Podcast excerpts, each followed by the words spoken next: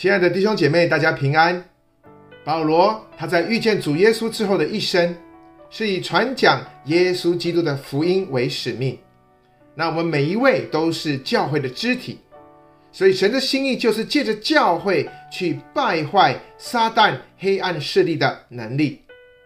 那我们不单口说，我们也要借着福音自己先能够得着能力，并且终其一生像保罗一样。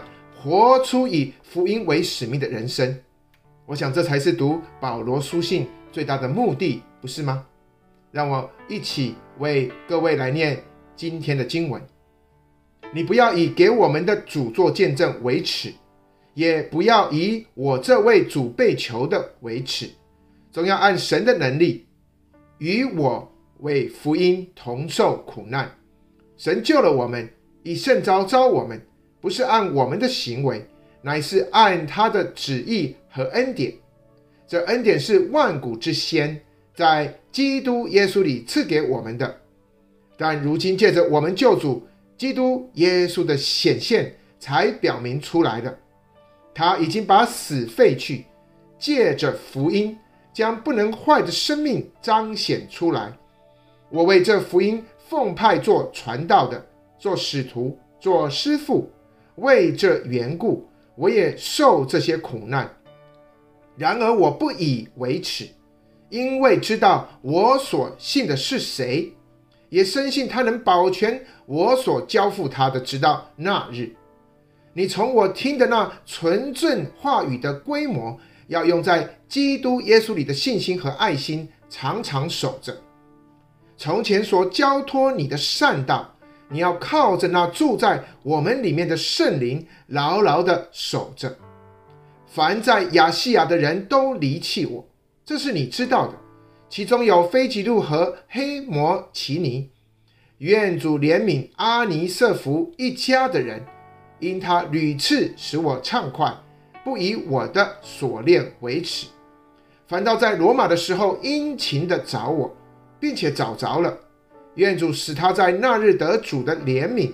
他在以弗所怎样多多的服侍我，是你明明知道的。那我们今天的经文念到这边，愿主自己赐福他自己的话。那各位亲爱的弟兄姐妹，大家好。我们今天读的这段经文，那比起过去，其实让我对福音有许多重新并且很不一样的想法。那特别在这几年当中，我沉浸在幸福小组当中。我终于可以稍稍的明白，保罗在这罗马书所说的这个福音本是上帝大能的总结。那各位基督徒受神的呼召，当我们决志信主，我相信他绝对不会让我们只过一个只有满足我自己需要的人生。那基督徒还要在这个世界上面过一个充满能力的人生，所以。你可以看到保罗的神学观，保罗他是时时刻刻充满了福音的能力，那这是保罗书信当中的中心，这也是保罗要带出的重点。那当然，我们看到今天的经文是保罗勉励年轻的提摩太，他勉励提摩太要在服事上面要有能力，他要被圣灵重新点燃服事的火热。那其实从六到七节。我们看到保罗就已经提醒提摩太要重新燃起服侍主生命的火花，那要靠着圣灵，不要胆怯，因为圣灵会赐下刚强、仁爱、谨守的心。那各位弟兄姐妹，我想我们都知道为什么保罗说这句：“你不要以给我们的主做见证为耻，也不要以我这位主被囚的为耻，总要按神的能力与我。”为福音同受苦难，那但是各位，为什么为主做见证会感到羞耻呢？那我们读到这段经文，绝对不能光以保罗的角度去读，好像这只是跟保罗有关，但是跟我自己却没有太多的关系。其实，让我们以今天的背景来思考应用，我们可以再一次的去思考，到底我们是怎么来看福音的。那你的行为其实跟你怎么看福音，我认为是有非常直接的关系。我相信没有一位基督徒会反对去传福音。但是基督徒会不会因为在教会的时间久了，那当教会的时间久了以后，我们看到教会开始产生一种固有的教会文化，那这种文化会使基督徒就渐渐并且慢慢的失去了活力，不但活不出耶稣基督的大能，那教会更可能充满着一种失败的思想。那所以，我们看到过去，当许多人听见幸福小组，甚至都还没有开始做。他们就马上说这个不适合美国了，或者他们只做了一两次，他们就认为这种幸福小组传福音的模式不适合北美。我甚至还听过有人说，传福音或者是幸福小组传福音的模式，它就跟直销没有两样。那弟兄姐妹，我想请问，在我们过去没有做幸福小组之前，请问我自己做过什么样传福音的工作呢？那还没有幸福小组之前，教会又怎么样来训练弟兄姐妹可以积极的投入到福音的现场呢？还是我们认为传福音别人做就好了，跟我可没什么关系呢？所以今天，如果你问到许多教会的基督徒，他们甚至感到福音真的好难传哦，啊，这个世代实在是太邪恶了，所以。我们有一种的很像 assumption，就是很像一种假设，好像今天的教会没有能力到一种地步，已经变成是教会的一种常态了。所以今天，若我们看到教会能够经历福音的复兴，那这种复兴反而是成为教会的一种奇迹了吗？所以弟兄姐妹，保罗的提醒，他也是相对的，是如此必要。那各位亲爱的弟兄姐妹，我们自己的属灵生命是否也需要被眺望呢？所以我求主的灵来帮助我们，并且赐福给各位，在今天，在今年走入尾声的当中，我们再一次的检视自己，到底我在这种日复一日、年复一年的这种的查经聚会当中，我有没有耶稣基督更新的生命在其中呢？那保罗所说。他说：“他已经把死废去，借着福音将不能坏的生命彰显出来。”阿门。那弟兄姐妹，我们就是今天的教会。那我要请问各位，到底今天什么是教会那个不能坏的生命呢？那在最近一次刚刚完毕的国际幸福小组研习营当中，除了台湾。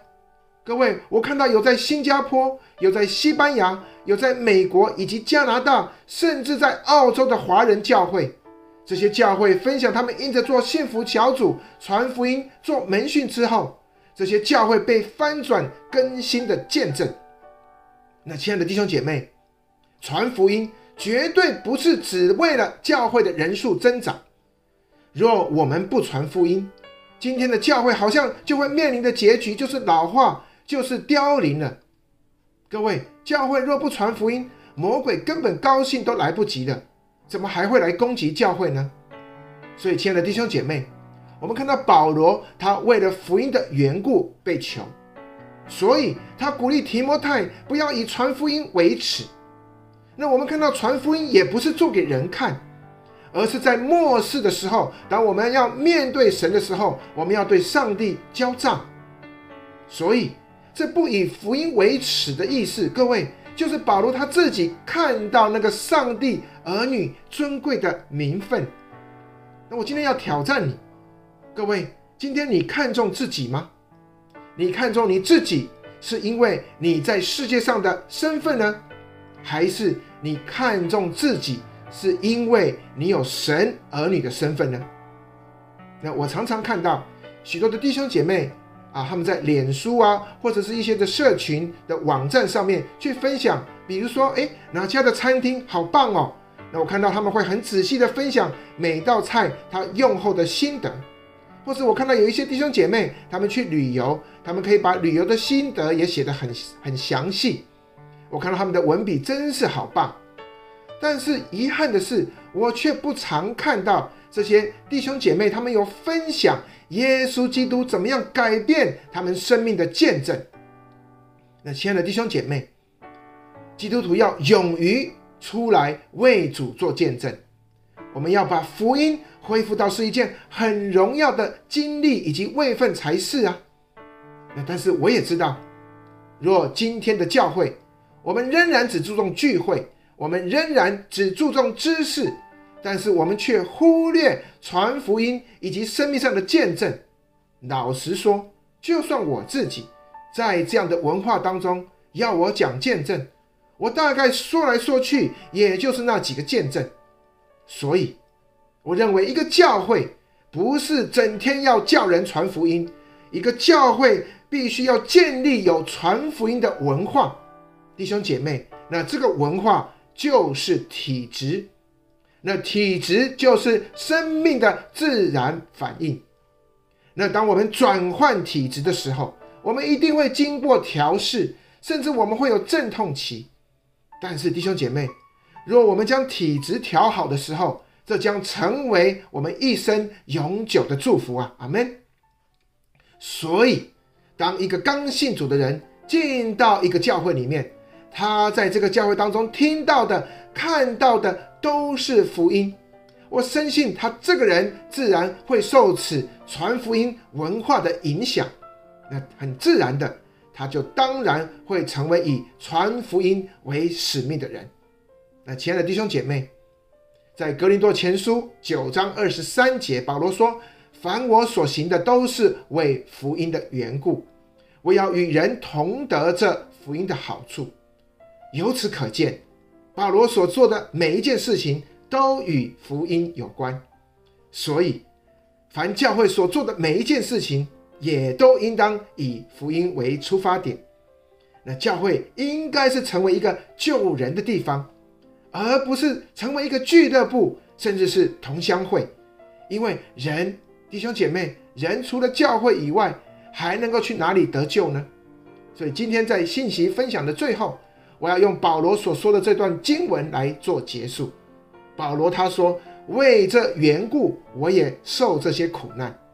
然而我不以为耻，因为知道我所信的是谁，也深信他能保全我所交付他的，直到那日。”弟兄姐妹，保罗知道他所信的是谁，他也深信神所交付的事情，他必保守。